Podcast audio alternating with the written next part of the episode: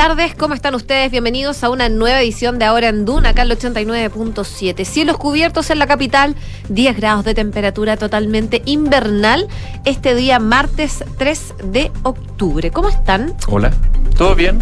¿Les tocó Lluvias. chubascos, lluvia? Sí, ya paró, de hecho. Sí, ya paró. Acá por lo menos. En la mañana, yo a las cinco y media de la mañana.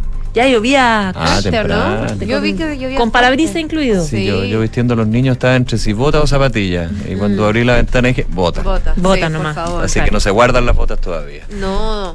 Bueno, por lo menos esta semana se espera que hoy día nomás eh, esta caída de agua y ya desde mañana miércoles empiezan a aumentar las temperaturas bastante más primaveral que la jornada del día de hoy y la de ayer que también estuvo bastante helado. Pero ya desde mañana miércoles 19 grados, el jueves 21 y así se va a mantener la temperatura. Les voy a contar también rápidamente lo que está pasando a nivel clima en Viña del Mar y Valparaíso, donde nos pueden escuchar en el 104.1, 16 grados, ya se alcanzó la máxima acompañado de nubosidad parcial. En Concepción a esta hora la temperatura marca 13 grados, está cubierto y se esperan chubascos aislados durante la tarde. Y en Puerto Montt, donde nos sintonizan en el 99.7, 11 grados, máxima de 3 el día de hoy, nublado con chubascos ocasionales. El pronóstico del tiempo, por supuesto, para las zonas donde nos escuchan a través del dial, ustedes nos pueden escuchar a través de Chile y el mundo en duna.cl.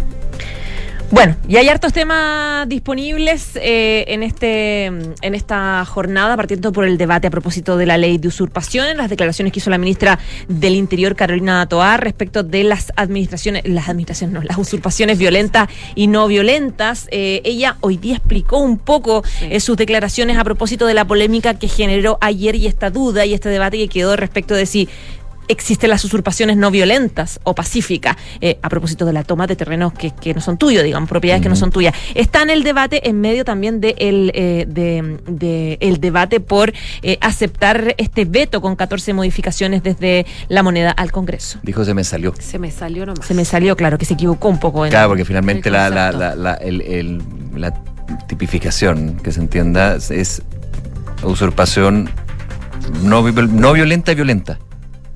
Claro, pero no- Claro. No, está la usurpación pacífica. Hay un tema, Claro, hay ella- una discusión. Ella lo, lo- claro, ella lo, lo mencionó y después... claro, Está difícil el tema. eh, me tocó conversar con algunos parlamentarios de oposición, eh, en el Senado específicamente, y como que no, no, no les cuadra mucho de que el tema del gobierno con respecto al proyecto era legítima defensa privilegiada y finalmente se ingresa un veto con 14 vetos de los tres tipos. y Claro.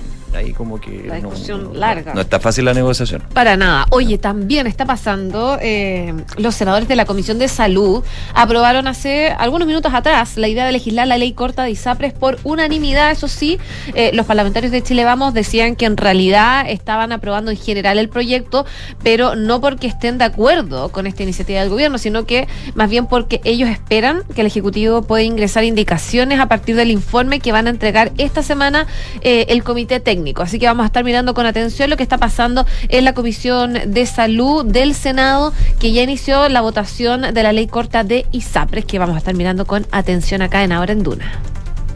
En otros temas, en materia internacional, eh, sigue bien compleja la situación en España a nivel político, digamos, para eh, que asuma un nuevo presidente, para que asuma un nuevo gobierno, un gobierno eh, en, el gobierno español.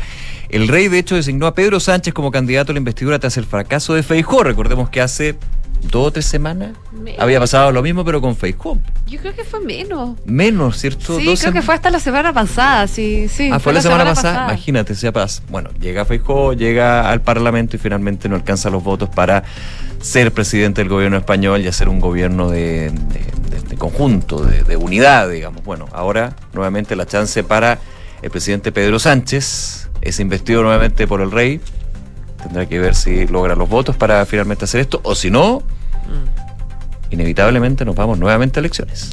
Sí, bueno, vamos a ver qué pasa, pero todavía no hay fecha, no hay fecha para, para la votación. Vamos a ver Es cómo que se tienen que, claro, tienen que ver si toman los votos, ahí están los catalanes, hay temas independentistas entre medio. Y, y la- y las críticas que se le ha hecho también a Pedro Sánchez por las negociaciones que está teniendo con independentistas catalanes. Como que aceptaría lo que Feijóo dijo, esto ni en misa. Así es. Oye, y también vamos a ir unos minutos al Vaticano, porque el Papa Francisco, dicen, está abierto a la bendición de uniones homosexuales y él asegura que no pueden ser jueces que solo niegan. Así que eh, esto también está abriendo debate en la Iglesia Católica y esta posibilidad de que eh, se le dé una bendición a las uniones homosexuales. Oye, como siempre vamos a pasar lo que está haciendo acá volviendo a Chile el Consejo Constitucional. Ojo que están ya en un minuto clave de eh, terminar con el proceso de votación. Mañana ya se termina la votación en el Pleno. El día... Eh, em, Claro, el día sábado, tienen tres días y el día sábado, o sea, en estos días se afinan los detalles y el día sábado le entregan formalmente el texto, la propuesta constitucional y con los cambios hechos a la comisión experta. Y ahí empieza el debate, las comisiones mixtas en, eh, eh, entre medio. Y eh, claro, hay negociaciones paralelas que se están dando de sectores políticos. Les vamos a contar cómo se está dando esta iniciativa que va creciendo de distintos sectores de querer salvar el proceso en medio de encuestas que están diciendo que la opción de, de rechazo estaría, estaría ganando. Oye, y ya está con nosotros Kike Yavar para hacer un resumen de los titulares. ¿Tenemos pregunta del día? Tenemos pregunta del día. Ah, pensé que no, por eso me fui directo al Kiki. Sí, no, hay problema, no hay problema. Espérate eh, nomás, Kiki. Eh, oye, no, va a estar ya disponible en unos minutitos más, en unos segundos más, pero tiene que ver con las últimas cifras de desempleo, la preocupación que hay y, claro, hay declaraciones que hizo David Bravo, eh, que es del Centro de Encuestas y Estudios Longitudinales de la Universidad Católica, que plantea que Chile está frente a una emergencia laboral no declarada. ¿Estás de acuerdo con esa declaración? Te dejamos tres alternativas, sí, no o no lo sé. Vota con nosotros. Ahora sí, Kike, ¿cómo estás? Bien. Oye, sobre ah. la pregunta del día, hay una, tenemos una entrevista muy interesante el día viernes de la semana pasada en el Nada Personal junto a David Bravo, que ya advertía esto y otras cosas más. Así que. Duna.cl. Duna.cl, vayan a revisar esa entrevista que está muy interesante con el director del Centro de Encuestas y Estudios Longitudinales de la Universidad Católica, David Bravo. ¿Vamos con los titulares? Vamos.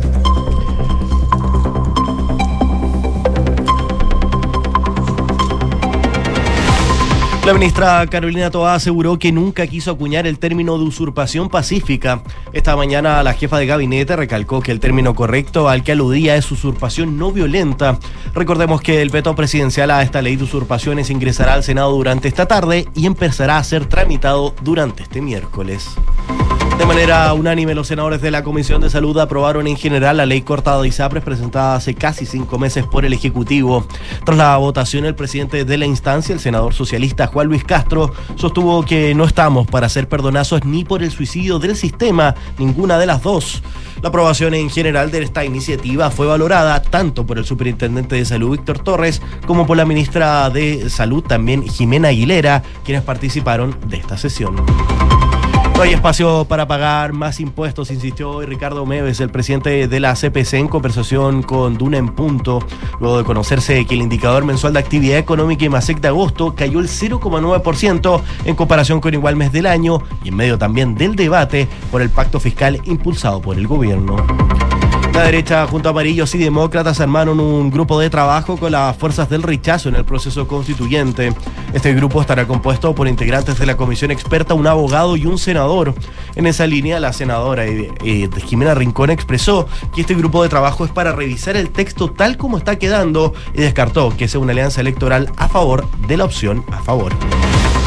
El dólar intensificó su racha alcista, superando los 910 pesos tras los negativos datos del IMASEC. El mercado permanece atento también a los intentos por llegar a un acuerdo entre el Senado y la Cámara de Representantes sobre el presupuesto para los próximos meses en los Estados Unidos. La ministra de Obras Públicas, Jessica López, responsabilizó a la concesionaria de la serie de filtraciones de agua registradas en ABO 1. La titular de Obras Públicas calificó la situación como grave indicó que el esquema de operación es que la concesionaria es el actor responsable del adecuado funcionamiento de la ruta. La Sociedad Nacional de Minería, Soname, informó que la ocupación en el rubro cayó un 4,2% en los últimos 12 meses. En el trimestre de junio-agosto de 2022, el sector minero alcanzaba los 285 mil empleados, en tanto en la última medición correspondiente al trimestre junio-agosto de este año llega a los 273 mil trabajadores, lo que implica una disminución de 12 mil puestos de trabajo. El rey de España designó a Pedro Sánchez como candidato a la investidura tras el fracaso de Alberto Núñez Feijó. De todas maneras, la presidenta del Congreso no ha dado detalles sobre la fecha de la investidura, cuya fecha límite es el 27 de noviembre. El premio Nobel de Física fue otorgado a un trío de científicos por estudiar la dinámica de los electrones. El galardón recayó en Pierre Agustín, Fere Kraus y Anna Gulier, reconocidos por sus experimentos que dieron nuevas herramientas para explorar el mundo de los electrones dentro de átomos y moléculas. Eduardo Berizo entregó la nómina de la Roja masculina para los Juegos Panamericanos 2023. El seleccionado nacional se inclinó por el portero Brian Cortés, el defensa Matías Aldivia y el volante César Fuentes como los jugadores experimentados que acompañarán al combinado sub-23 que disputa el Grupo A junto a México, Uruguay y República Dominicana. Muchas gracias, Kiki. Gracias a Nos ustedes. vemos. 12 con 10 minutos, eh, revisemos lo que está pasando en el Consejo Constitucional y, y todo lo que lo rodea también, porque hay una serie de reacciones a lo que se está generando en el Consejo y ya hay posturas de eh, diferentes partidos, también sobre todo de republicanos, respecto de lo que va a ser la, la votación en contra o a favor de lo que salga del Consejo Constituyente y también del panel de expertos. Bueno, partamos contando en qué está el Consejo Constitucional. Eh, mañana, como les decía, termina ya definitivamente de votar eh, el Pleno del Consejo Constitucional, los cambios que se hicieron a este proyecto que, recordemos, entregó la comisión experta al- en el mes de marzo, ya listo para que empezara eh, a, realizarse los cambios por parte de cada bancada. Recordemos que aquí Republicanos es el que ronca fuerte, digamos, tiene sus 22 consejeros de los 50 miembros, por lo tanto son ellos los que van llevando un poco el baile de las votaciones.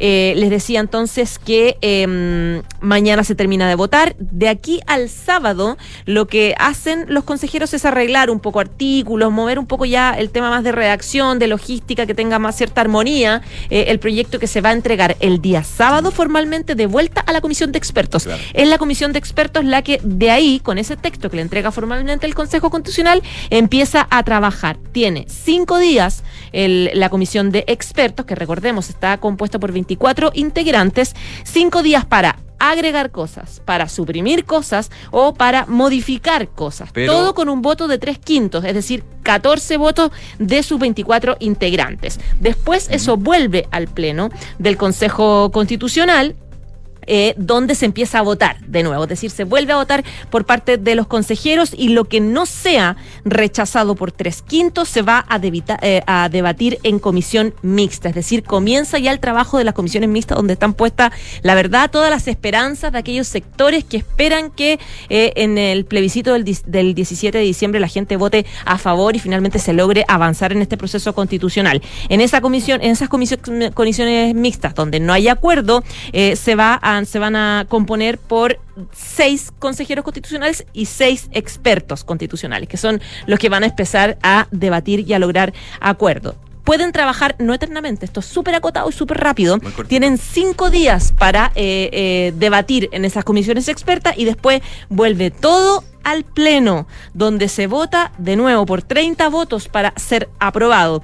El 6 de noviembre es la última fecha. De hecho, ahí se vota eh, eh, el, el- el documento final, el último Pleno, donde se vota por tres quintos ya la propuesta definitiva. Una vez votada, se entrega formalmente el 7 de noviembre al presidente de la República, Gabriel Boric, y estamos listos. Empieza la campaña y el 17 de diciembre es el plebiscito obligatorio. Que es a la vuelta de la esquina. O sea, ya- están ah, corriendo, o sea, desde el sábado, desde este sábado que reciba en sus manos la comisión experta el documento, empieza ya el trabajo real de como dicen desde sectores ya ni siquiera en off, digamos todos en on, de salvar el proyecto, porque hay muchos que linkean el rechazo que tiene la ciudadanía en las encuestas a la imposibilidad que tienen los sectores políticos de ponerse de acuerdo en algo que sea consensuado. Entonces dicen, mientras nosotros demostremos que podemos llegar a acuerdos, y no sea solo una constitución donde los únicos que queden contentos sean los que tienen mayoría, en este caso republicano, eh, tenemos más posibilidades de, que la ciudadanía se sienta interesada por la nueva propuesta.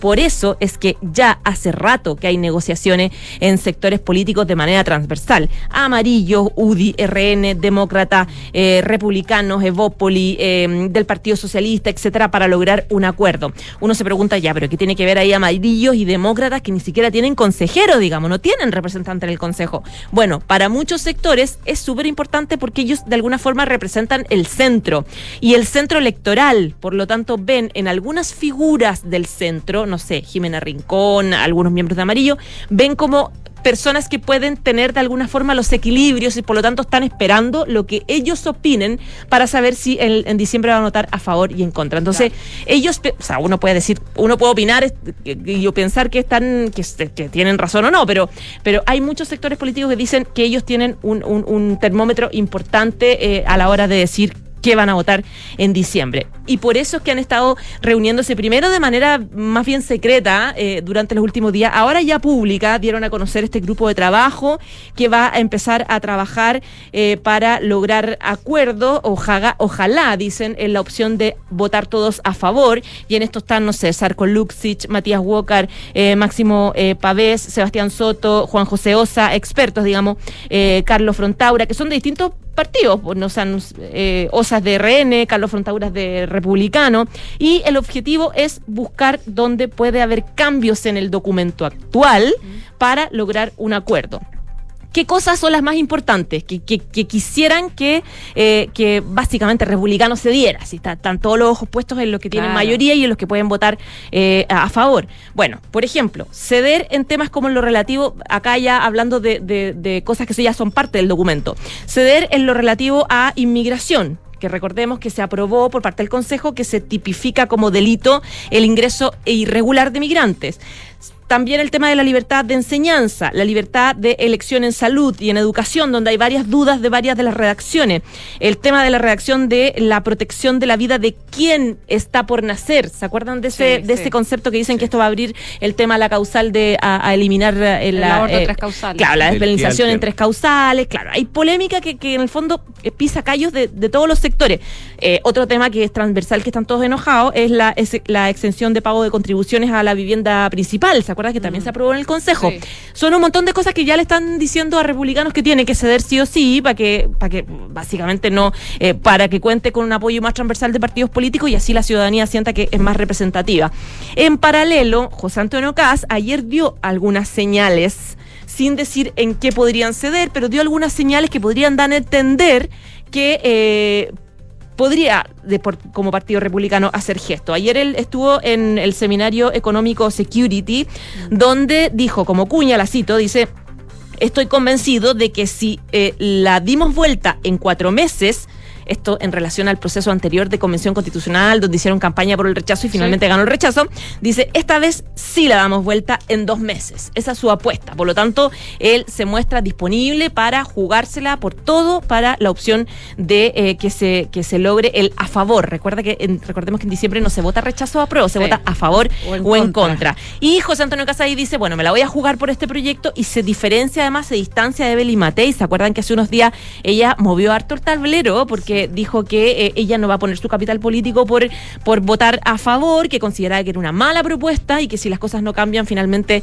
eh, eh, se va a terminar fracasando el proceso. Entonces, en eso están, en eso está Partido Republicano siendo presionado por hartos sectores y José Antonio Cas diciendo, bueno, yo creo que, que, sí podemos dar la vuelta comunicando además las cosas buenas de la propuesta constitucional. En paralelo, Cas tuvo algún ruidillo durante los últimos días porque el senador Rojo Edwards, que es parte del Partido Republicano, eh, envió una carta. Él dice que, se me, se me bloqueó el computador, pero él dice que... em, representa a un sector del Partido Republicano que lo que quiere es no avanzar en, en la concreción de un plebiscito. Él cree que hay que rechazarlo y votar el proyecto constitucional ahora, eh, que tiene que votarse en el Partido Republicano. Le pide a los consejeros, de hecho, que, porque claro, recordemos que ellos podrían en la votación final votar en contra votar en contra de, de la propuesta en la votación final que hacer el Consejo y, y- y bajar en la propuesta, en el fondo, que no haya plebiscito, que no haya documento nuevo. Entonces, eso es lo que aspira el senador. Eh, eh, mira, Eh, estaba revisando como parte de lo que dice. Ya. eh, hoy día la gente está rechazando, no por las ideas o las enmiendas republicanas, las enmiendas enmiendas republicanas, cuando se mm, preguntan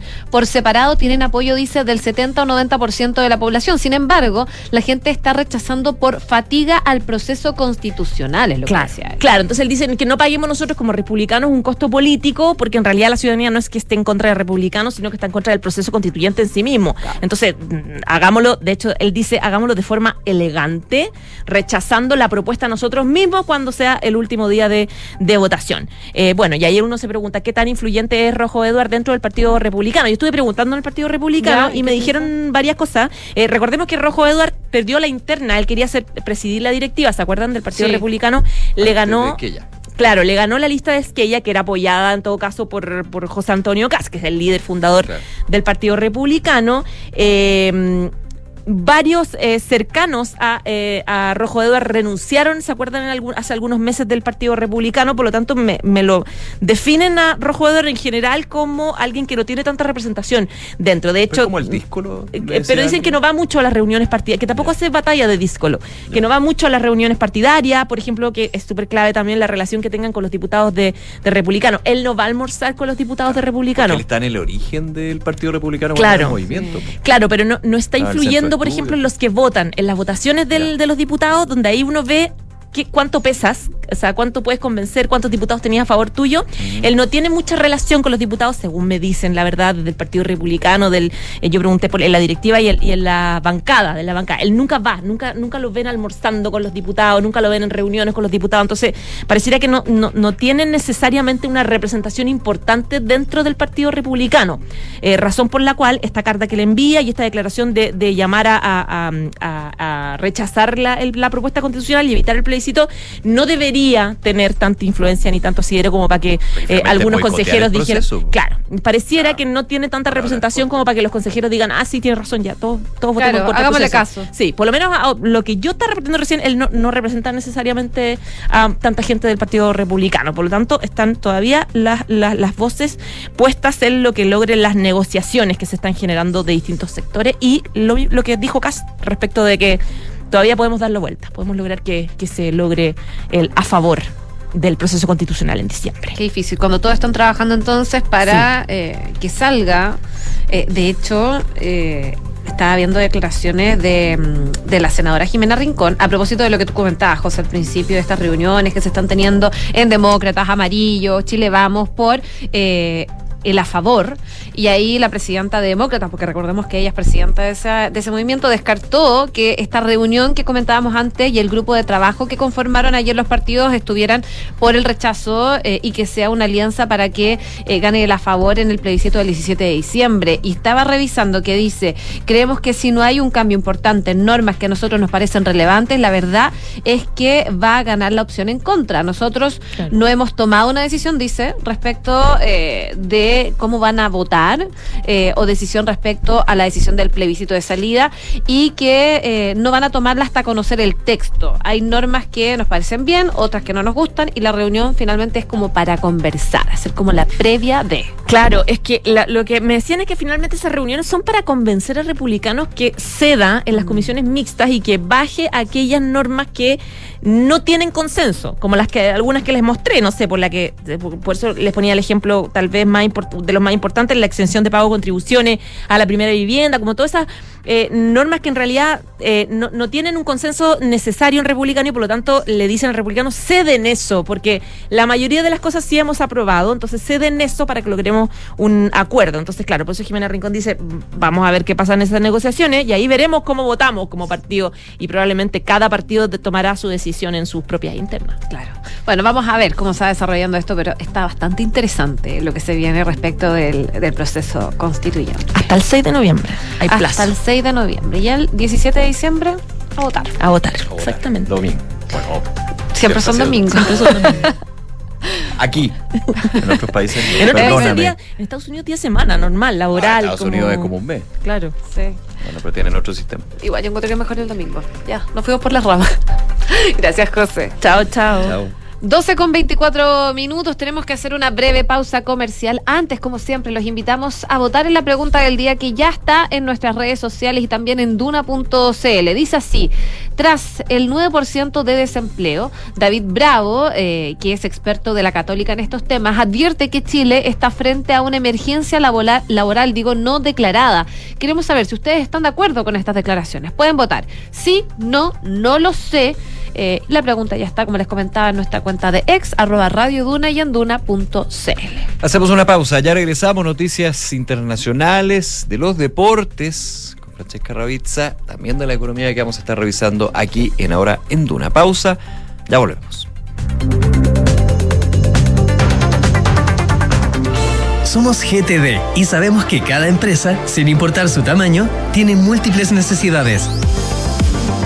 Por eso, diseñamos soluciones que se adapten a sus desafíos y, por sobre todo, que nos permitan poner nuestra tecnología al servicio de cada una de sus metas.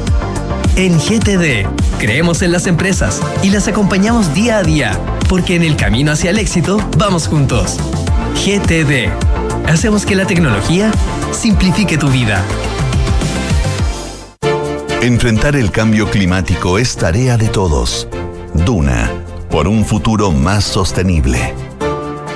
Se dice que sabemos más de Marte que de las profundidades de nuestros océanos. Esto no es una exageración si consideramos que solo el 5% del lecho marino mundial se ha cartografiado.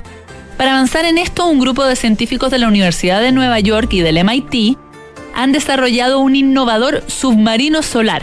El dispositivo cuenta con nuevos materiales en celdas fotovoltaicas que resisten las condiciones de salinidad y contaminación biológica del mar y que al mismo tiempo pueden capturar mejor la radiación solar que puede llegar hasta los 50 metros de profundidad del mar.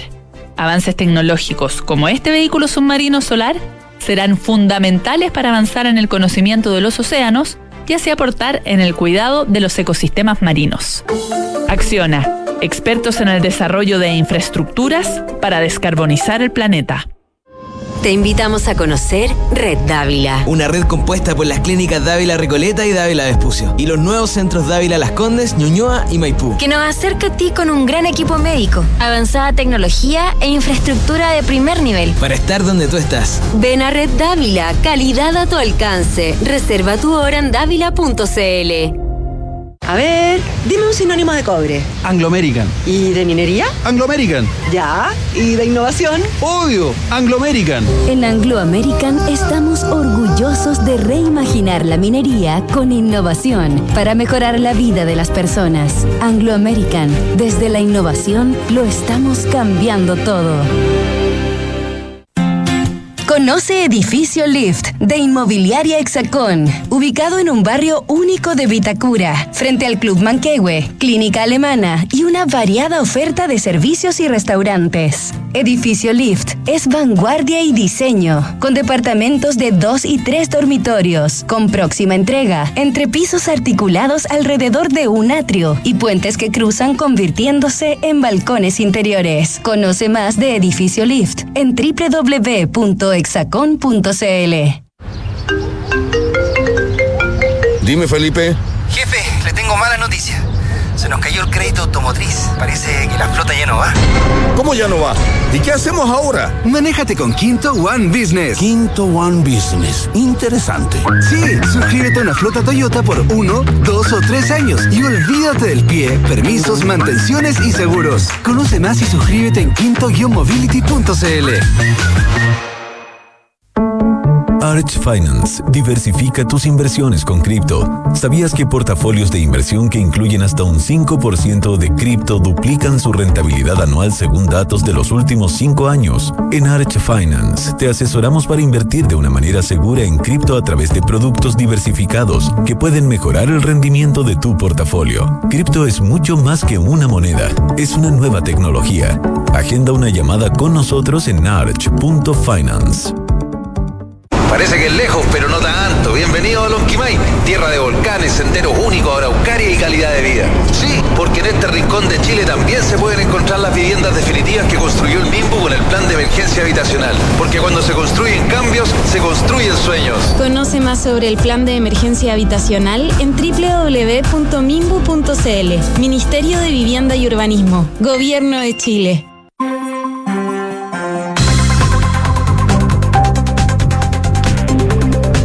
12 de la tarde con 29 minutos, estás en Duna y revisamos a esta hora lo que está pasando en el mundo. Vamos a España, están pasando eh, varias cosas en España porque finalmente el rey Felipe formalizó a Pedro Sánchez como nuevo candidato a la investidura española.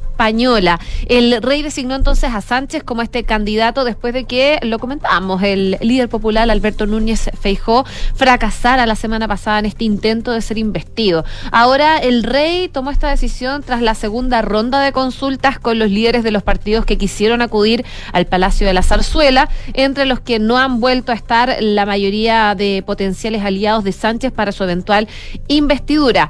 Al término de esta segunda jornada de reuniones para designar al nuevo candidato del gobierno español, eh, que ha acabado eh, este martes con los encuentros con Pedro Sánchez y Alberto Núñez Feijó, la presidenta del Congreso, que es eh, Francina Armengol, ha mantenido una breve reunión con el monarca para conocer su decisión en torno al candidato a la investidura. Entonces, ella dio a conocer el nombre de Sánchez en una comparecencia desde la Cámara Baja. Si bien eh, no dio detalles, como les comentaba al principio, de la fecha de investidura, hay un límite que tienen que cumplir, que es el 27 de noviembre, ya que la primera votación de la investidura de Feijó activó los plazos para formar gobierno y con esa fecha como tope eh, ya en el horizonte, eh, la presidenta de la Cámara va a trasladar al candidato la decisión del rey y escucha su propuesta de tiempos necesarios. Más tarde, la Casa Real emitió también un comunicado en el que justifica la decisión de Felipe, del rey Felipe, por la disposición de Sánchez de intentar formar gobierno y tras no prosperar el intento previo del líder del PP. Y con esta elección, entonces, les comentaba, comienza de manera oficial la batalla para la investidura del actual presidente del gobierno en funciones y secretario general del PSOE. Una tarea que asume con sus principales socios en posición de combate, porque sumar fue el último partido en advertir a Sánchez de que el acuerdo para reeditar el gobierno de coalición progresista aún está bastante lejos. Y a falta de que el líder del Ejecutivo en funciones comparezca desde la Moncloa para valorar este anuncio, eh, eh, ha criticado que es una humillación someterse a una investidura sin tener amarrados aún los apoyos suficientes. Em, Vamos a ver qué pasa de cara a las conversaciones entre los socialistas con las distintas fuerzas del arco parlamentario para que den el sí a Sánchez. Feijó ha aventurado que nos esperan oscuras negociaciones, eh, mentiras y muchas mentiras. Dice, ustedes se van a divertir mucho con esas mentiras que nos van a contar, pero los ciudadanos estamos hartos de las mentiras, decía Feijó a propósito de las conversaciones que está teniendo Pedro Sánchez. Así que está bastante movida la arena política en España eh, de cara a ver quién eh, va a ser el próximo líder del gobierno español luego de que el rey designara a Pedro Sánchez como candidata, candidato digo a la investidura luego del fracaso la semana pasada de Feijó. Si esta no resulta, a elecciones. A elecciones. Nuevamente. sí. Nuevamente, ese es el tema y obviamente va a depender ahí cómo se lo pongo en condicional, por supuesto, eh, se conforme nuevamente el, el Parlamento español. Así es, está complejo. Está complejo. 12 de la tarde con 32 minutos. Eh, hablemos del Vaticano, del Papa Francisco específicamente, que respondió a las dudas de cinco cardenales conservadores sobre su postura en temas como las parejas homosexuales o el papel de la mujer en la iglesia. Entre eh, las respuestas que entregó el eh, Papa Francisco en un documento que tiene fecha de 25 de septiembre y está firmado por él y por su nuevo prefecto para la doctrina de la fe, Víctor Manuel Fernández. El Papa Francisco dice, no podemos ser jueces que solo niegan. Eh, en una de las dudas, los cardenales se preguntaban si la Iglesia podría aceptar como un bien posible situaciones objetivamente pecaminosas, como las uniones entre personas del mismo sexo. Francisco aclara que la Iglesia, en este documento, que la Iglesia tiene una concepción muy clara sobre el matrimonio, que es una unión exclusiva, estable e indisoluble entre un varón y una mujer, naturalmente abierta a engendrar hijos, dice, por lo que evita todo tipo de rito sacramental eh, que pueda contradecir la convicción y dar a entender que se reconoce como matrimonio algo que no lo es. Pero, y este es el pero, Puntualiza en este documento que en el trato con las personas no hay que perder la caridad pastoral que debe atravesar, dice, todas nuestras decisiones y actitudes. La defensa de la verdad objetiva no es la única expresión de esa caridad, dice el Papa Francisco en, este, en esta respuesta, que también está hecha de amabilidad, de paciencia, comprensión, ternura y de aliento. Por consiguiente, no podemos constituirnos en jueces que solo niegan, rechazan o excluyen.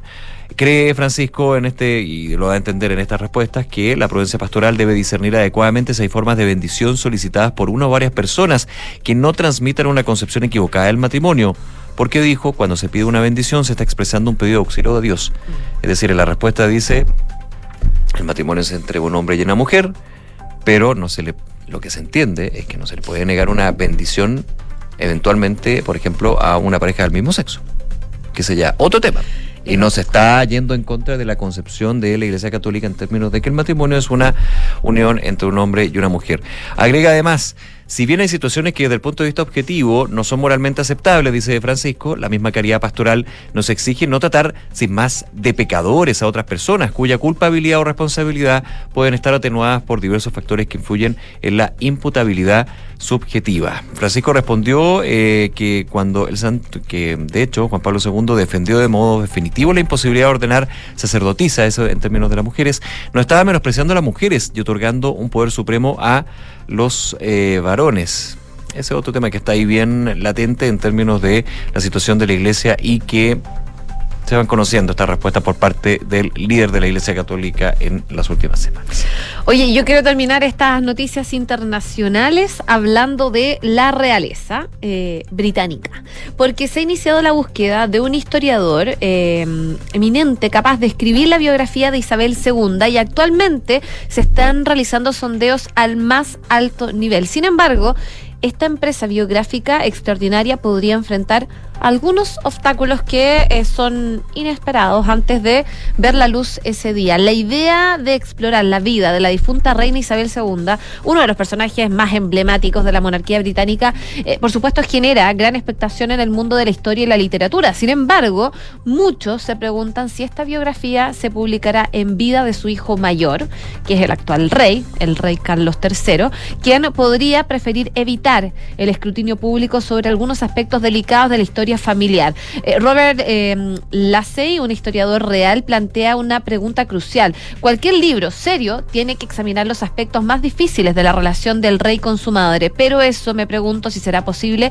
publicarlo durante su vida. Él señala que los años de verdadera crisis en el reinado de la reina estuvieron marcados por la ruptura del matrimonio de Carlos con Diana, como no, un evento que dejó huellas profundas en la historia de la monarquía. El rey eh, desafió que enfrentaría esta biografía oficial es la necesidad de abordar eventos históricos sensibles que involucran la vida real británica, la ruptura del matrimonio de Carlos con Diana, eh, y es un tema ineludible, pero también está la caída de su hermano menor, el duque de York, y la controversial salida del duque y la duquesa de Sussex. Así que hay varios temas controversiales de los hijos de la reina Isabel II que podrían generar problemas de publicar este libro. Además de estos temas, la biografía también podría arrojar luz sobre las opiniones de la difunta reina, de la reina Isabel II, sobre el estilo de vida de su hijo mayor, su personalidad, sus hábitos de gasto, asuntos como por ejemplo los tratos del duque de Windsor con los nazis y las preferencias sexuales de eh, Lord Mountbatten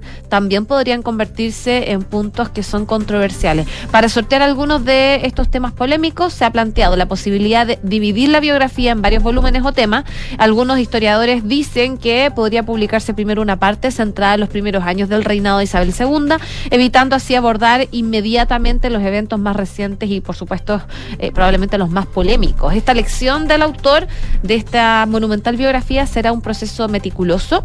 Eh, se barajan nombres como historiadores Simon Savek, eh, Lord Roberts de Belgravia, Sir David Canadín, eh, sin embargo, la posibilidad de que el rey prefiera confiar en un autor más joven, una mujer o alguien de una minoría étnica, tampoco se descarta. Así que se está evaluando, pero lo que se busca es hacer una gran biografía de la reina Isabel II. La pregunta es, ¿este libro podría bloquearlo el rey Carlos III antes de que sea escrito?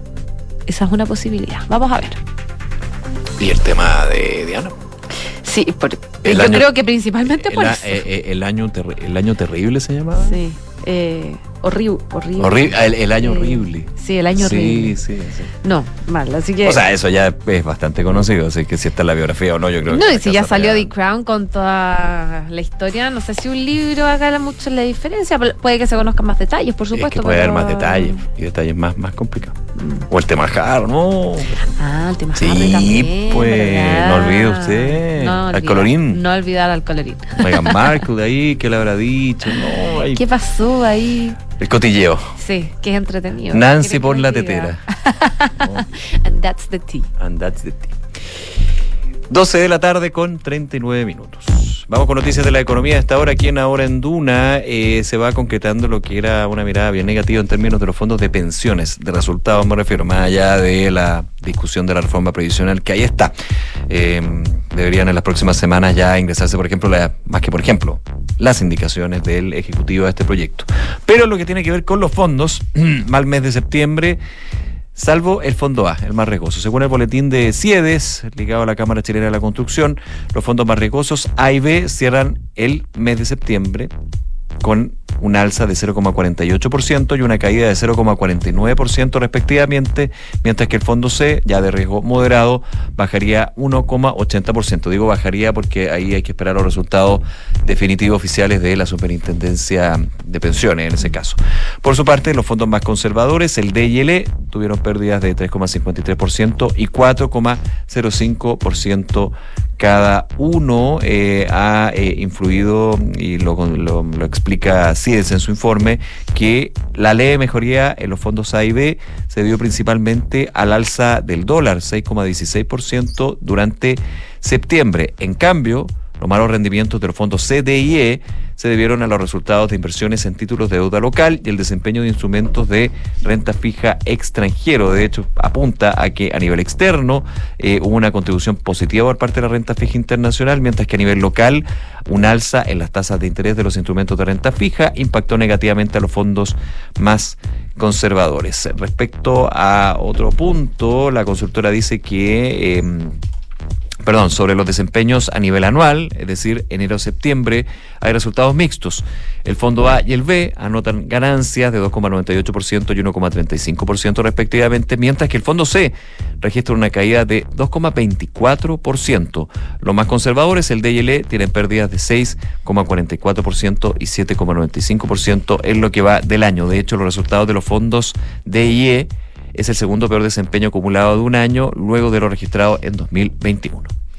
Y siguiendo con datos de la economía, ayer se dio a conocer el contenido del proyecto de la Ley de Presupuesto 2024 con la cantidad por la que el presidente de la República podrá emitir deuda durante el próximo año, por supuesto. Eh, esta información la destaca hoy el Mercurio y dice que esta iniciativa indica que el primer mandatario podrá contraer obligaciones hasta por 19.500 millones de dólares y a eso se autoriza otro monto por 1.500 millones de dólares, totalizando 21.000 millones de dólares. Esta nota detalla que en el texto del presupuesto 2023 la autorización para endeudarse sumaba 17.000 millones y que en el informe de finanzas públicas de julio se proyectaba que el saldo final de endeudamiento bruto en 2024 se sitúa en 40,9% del PIB y preveía una estabilización en 42% del PIB hacia el año 2027. También dice el artículo, la iniciativa contempla que durante el próximo año el presidente de la República podrá otorgar la garantía del Estado de los créditos que contraigan eh, o los bonos que se emitan las empresas del sector público y universidades estatales hasta por una cantidad de 500 millones de dólares. Y en el artículo 29 dice también que se entrega autorización al Ministerio de Hacienda a impartir instrucciones de presupuesto de caja a empresas públicas con el fin de promover la austeridad en la gestión y proteger el patrimonio de estas mismas. Hay reacciones de algunos expertos eh, que destaca el Mercurio, como les comentaban. Eh, unos dicen que es bastante probable que la deuda aumente en línea con un déficit de 1,9% del PIB. Eh, dicen que podríamos terminar con una deuda cercana al 41,8% del PIB. Eh, otros dicen que... el artículo que el nivel de endeudamiento de 19.500 millones de dólares corresponde al 5,7% del PIB aproximadamente y si a ello se suma un monto de 1.500 millones adicionales, el total de deuda es de los 21 mil millones, sería de 6,2% del PIB. Y dicen que eh, la deuda estatal no va a aumentar en dicho valor, ya que en el mismo 2024 se realizan pagos de amortización de la deuda interna. Son algunas de las cosas que eh, se acotan respecto del presupuesto 2024. Y vamos con lo que está sucediendo con el dólar. Eh, está subiendo, sigue subiendo con mucha fuerza, 10 pesos a esta hora. 918 pesos con 20 centavos. Ya estamos por sobre la barrera de los 900 pesos. Ayer, de hecho, subía cerca de 20 pesos tras el sorpresivo, negativamente hablando, dato de IMASEC de 0,9% a la baja. Y la Bolsa de Comercio de Santiago está operando a esta hora. No me carga. No te carga. Pucha, a ver si te puedo ayudar. No, Vamos a ver. Lo, deja- vamos a lo ver. dejamos pendiente, lo dejamos pendiente. si no, Ya, estamos, bueno. medio guateos. Sí. A mí Vamos. también me está cargando. Ya, vamos a deporte. Francesca Ravizza, ¿cómo estás? Volvió la Fran. ¿Cómo están? Hola, Fran. Recordemos que la ¿Todo Fran bien? estaba jugando waterpolo en Brasilia. Yes. Compitiendo, ¿eh? Compitiendo. Con todo. Le fue súper bien. Arquera, pero así ella topísima de waterpolo. Muchas gracias. Hay que agradecer que la devolvieran en Brasil porque se le Se la querían quedar. Casi me quedo con los capibaras ahí. Casi.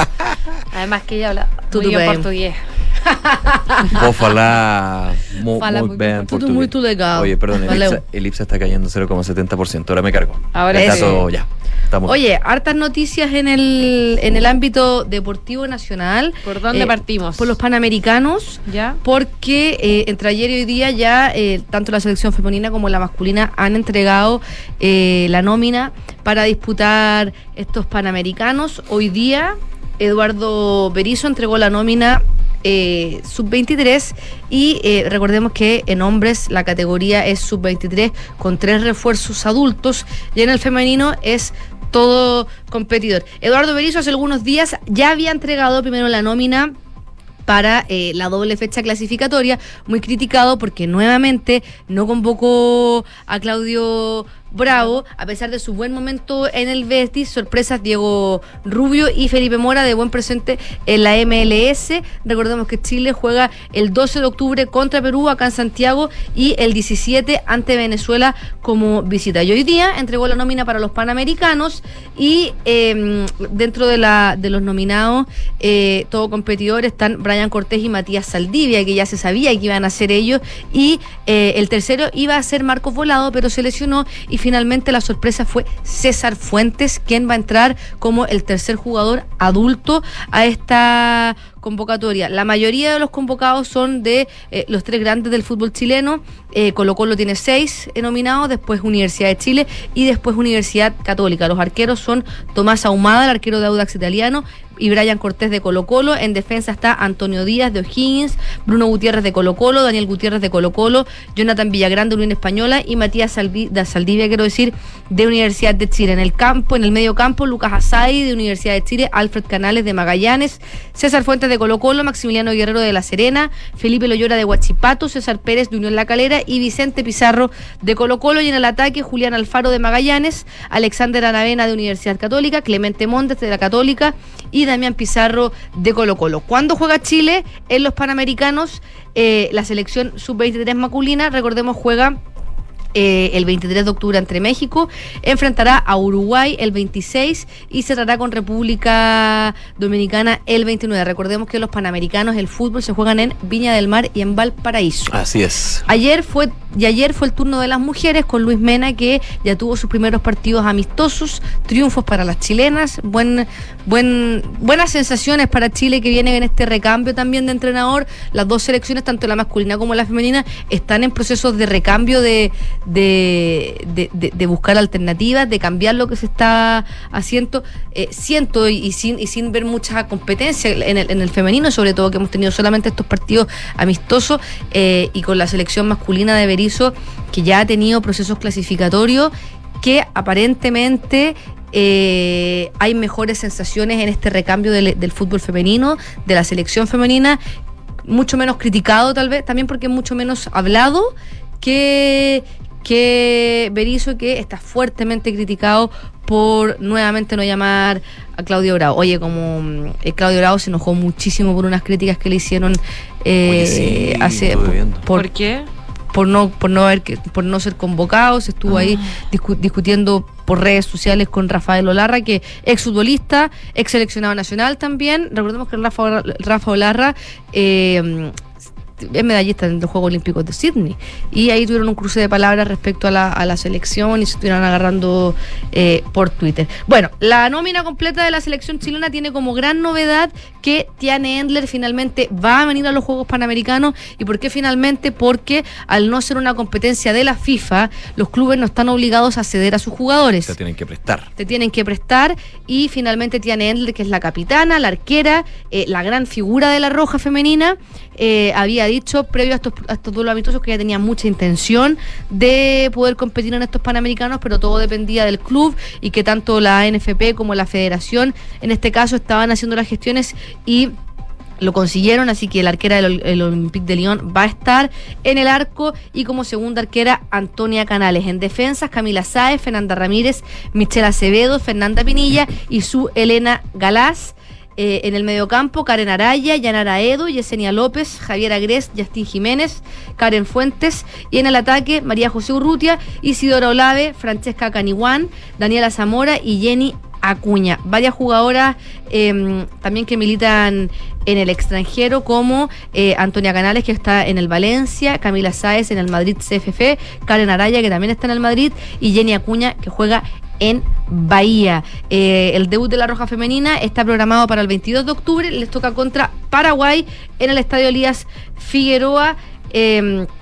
En, en Valparaíso también van a enfrentar a México y cierran el grupo ante Jamaica. Las, semifinales femeninas están programadas para el 31 de octubre y la final para el 3 de noviembre. Y respecto a los panamericanos propiamente tal como organización, hay un tema con la ceremonia de clausura, porque históricamente tanto la apertura como la clausura se realizan en el estadio de atletismo principal donde se realizan estos juegos y en este caso debería ser el Estadio Nacional donde va a ser la ceremonia de Ah, apertura, pero hay un problema logístico porque el atletismo termina un día antes de eh, el, el día de la ceremonia de clausura y eh, ustedes me dirán, ¿qué importa? Es un día. Bueno, lo Afecta. que afecta porque eh, para llevar a cabo un- un- una ceremonia y una producción de esta envergadura no es suficiente un día para poder montar un escenario y hacer todo, o sea, dejar de ser un recinto que, que viera a albergar una competencia de atletismo para convertirse en un escenario para poder albergar una ceremonia de clausura es muy muy complejo. Vaya, y finalmente el gerente eh, de bueno Harold May Nichols que está a cargo de, de los, de los panamericanos eh, según publicó hoy día la tercera estaría haciendo gestiones para que la ceremonia de clausura se haga en el estadio monumental y aparentemente desde blanco y negro habrían visto esto con buenos ojos y ahí sería ¿por qué?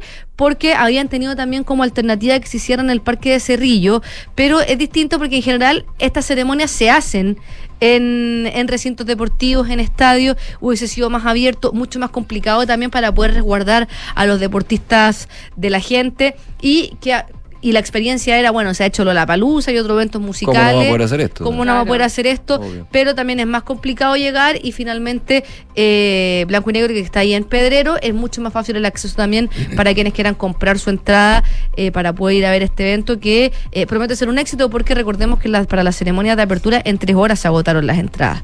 Así que hay mucha expectación con esto. Mira, bueno. Así que eso respecto a los, a los, a los panamericanos. No sé si tengo un, un Sí, tiempito más. sí, Dale, dale. Porque ayer Simone Biles volvió con todo al Mundial de Gimnasia. Ya había No vieron a los panamericanos, lamentablemente. No vino a los Panamericanos precisamente porque está compitiendo en este Mundial. Y parece que, que bueno que no vino porque se mandó Don Salto, Sí. que le pusieron el nombre. O qué pena que no vimos para no, para- porque no Para la no vamos- verla. para no verla. Porque ayer Podría eh, haberlo reco- hecho acá. po. podría haberlo hecho acá. Perdona, dale, No, no, no. Lo que pasa es que ella está en este mundial de Bélgica y ya eh, recordemos que Simone Biles eh, tras los Juegos Olímpicos de Tokio, ¿se acuerdan que se retiró? Eh, y finalmente eh, estuvo un tiempo fuera, volvió hace Dos unos años, meses, ¿no? más o menos, sí. Eh, Sí. Un año, porque los Juegos Olímpicos de Tokio fueron el año Ah, pasado. bueno, claro, claro. Un poquitito más, menos, más de un, menos de un año. Eh, volvió a esta competencia que es como el Campeonato Nacional de Estados Unidos. Ahí eh, rompió todos los récords nuevamente. O sea, gente incluso que pagó para ir a verla entrenar, algo que no se hace ¿En serio? la gimnasia. A ese nivel. A ese nivel. Y ahora en el Mundial hizo nuevamente historia porque nuevamente tiene un segundo salto con su nombre que se llama Biles 2. Es la primera mujer en ejecutar un salto que se llama Yurchenko Doble Pike, que ahora tiene el nombre de ella, considerada como la mejor atleta de todos los tiempos, ganadora de siete medallas olímpicas, cuatro de oro. Hizo ahora además historia en este mundial, que además es la que más, más medallas tiene y, títulos mundiales tiene también Simón Biles. Bueno, ¿cómo se llama? Este, ¿En qué consiste esta pirueta? Es, eh, ya lleva este nombre porque es el, el Yurkachenko, que un salto que ya existía, eh, y ahora ella le agregó dos mortales carpados con las piernas estiradas y pegadas a su torso antes de aterrizar en la colchoneta. Es una situación eh, que de verdad es súper difícil de explicarla solamente con palabras. Yo, le- yo los invito a que, a que la googleen y, y vean la dificultad de este, de este, de esta, de este Yo vi como muchas vueltas en muy poco. Sí, en muy poco. Y es muy difícil porque requiere mayor velocidad para poder hacer este giro rápido. con mejor altitud, porque para poder hacer más, más, más giros alto, necesitas mucha estar más eh, dificultad. Bueno, este, mm, este salto ingresó al sistema de puntuación de la Federación Internacional de Gimnasia con la nota más alta en la historia de un salto que es un 6,4 puntos y superó a otro salto que se llamaba Produnova, que lleva el apellido de la ex gimnasta rusa que también se llamó este salto en algún minuto el salto de la muerte. Ajá. Y ese, ese salto tenía una dificultad de 6 puntos y este, el de Simón Biles, tiene 6,4. Eh, Natalia Yurchenko, eh, perdón, Natalia Yurchenko, que es el salto que ejecutó Biles con mayor dificultad, eh, ella había sido la primera en lograr este salto, que es un elemento donde se apoya, eh, eh, eh, ella al ingresar al potro, que es el elemento donde eh, ese, eh, ingresan las gimnastas para, y los gimnastas para poder realizar el envión, hace una pirueta de espalda y luego completa el ejercicio con sus piernas estiradas en el aire, que es muy difícil, ya es difícil saltar. Saltar así. Ya es difícil correr. Y, y si ya es difícil correr, y Biles le agregó la dificultad porque le hizo dos carpados. Eh, Simón Biles no logró puntaje perfecto en esta prueba, eh, porque si hubiese sido perfecto, ella hubiese logrado una, una puntuación de 16.400 puntos, y tras la ejecución de, de, de esta rutina, ella logró 15 puntos 15.266, pero eh, ¿por qué le dieron una penalización? La primera es porque cuando cayó el salto dio un paso hacia atrás y eso es penalizado con 0,5 eh, puntos y además eh, también la penalizaron con 0,5 puntos más porque la dificultad de este salto, que es la primera mujer en realizarlo, es muy riesgoso saltar, te puedes caer, puedes caer mal, te puedes, o sea, si tú te caes de cuello te puedes morir haciendo Sí, sí, gimnasia eh, deportiva, entonces ella pidió que estuviera su entrenador al lado para cuidar su seguridad y eso generó una penalidad, pero sin duda eh, impresionante lo que está haciendo Simón Volvió con Biles, todo. volvió con todo, es la más laureada de los campeonatos mundiales, como les decía, además de las siete medallas olímpicas, tiene 19 títulos mundiales y 25 medallas en citas planetarias. ¿Cuántos años Y- tiene?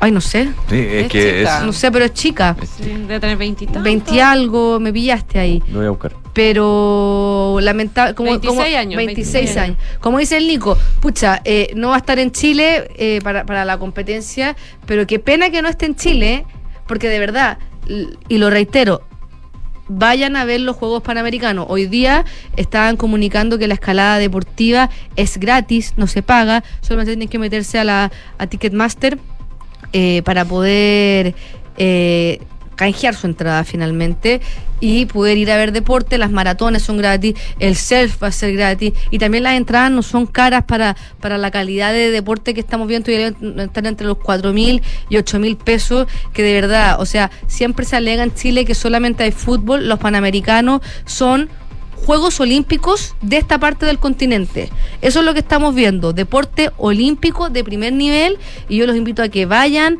a que a que los que tienen sobrinos, tienen hijos, lleven a sus hijos a hacer deporte porque de verdad la mejor oportunidad para poder querer ser deportista o practicar A ver algún deporte deporte, para hacer deporte. sí es tener ídolos. Con ver a alguien que es tan fantástico en lo que hace que te dan ganas de hacerlo, los panamericanos son para eso y por supuesto también aporta- apoyar a todos nuestros deportistas del Team Chile que se están sacando la mura hace varios meses, entrenando fuera de Chile, meses fuera de sus casas, complementando estudios con deporte, trabajo. Así que necesitamos apoyar a nuestros deportistas para que el apoyo del público también va a servir, va a servir para que en un, en un futuro esto es un círculo virtuoso. eh, finalmente las federaciones cada vez se pongan con más ganas, la empresa privada quiera apoyar a los deportistas, el Estado eh, eh, cada vez genere políticas públicas más, más robustas para poder tener deporte de primer nivel en nuestro país, porque no solamente es sano, hace bien, evita pandemias como la obesidad, las depresiones, eh, saca de las drogas, saca de la pobreza el deporte también. y así no están todos metidos en el computador, en la tableta y evitamos muchas cosas que de verdad el, el deporte solamente trae energía, vida y felicidad. Mira, Es que la Fran viene a te salió, en te Brasil. salió bonito. Pero no, totalmente de acuerdo. Es verdad. Totalmente de acuerdo. Muchas gracias, Fran. Nos Que vemos mañana. Nos vemos, que estés bien. 12 con 59 minutos, los invitamos a votar en la pregunta del día. Dice sí, tras el 9% de desempleo, David Bravo, experto de la Universidad Católica en este tema, advierte que Chile está frente a una emergencia laboral no declarada. Queremos saber si ustedes están de acuerdo. Pueden votar sí, no, no lo sé, en nuestra cuenta de ex, arroba Radio Duna o en duna.cl. Pausa, ya regresamos con más de ahora en Duna.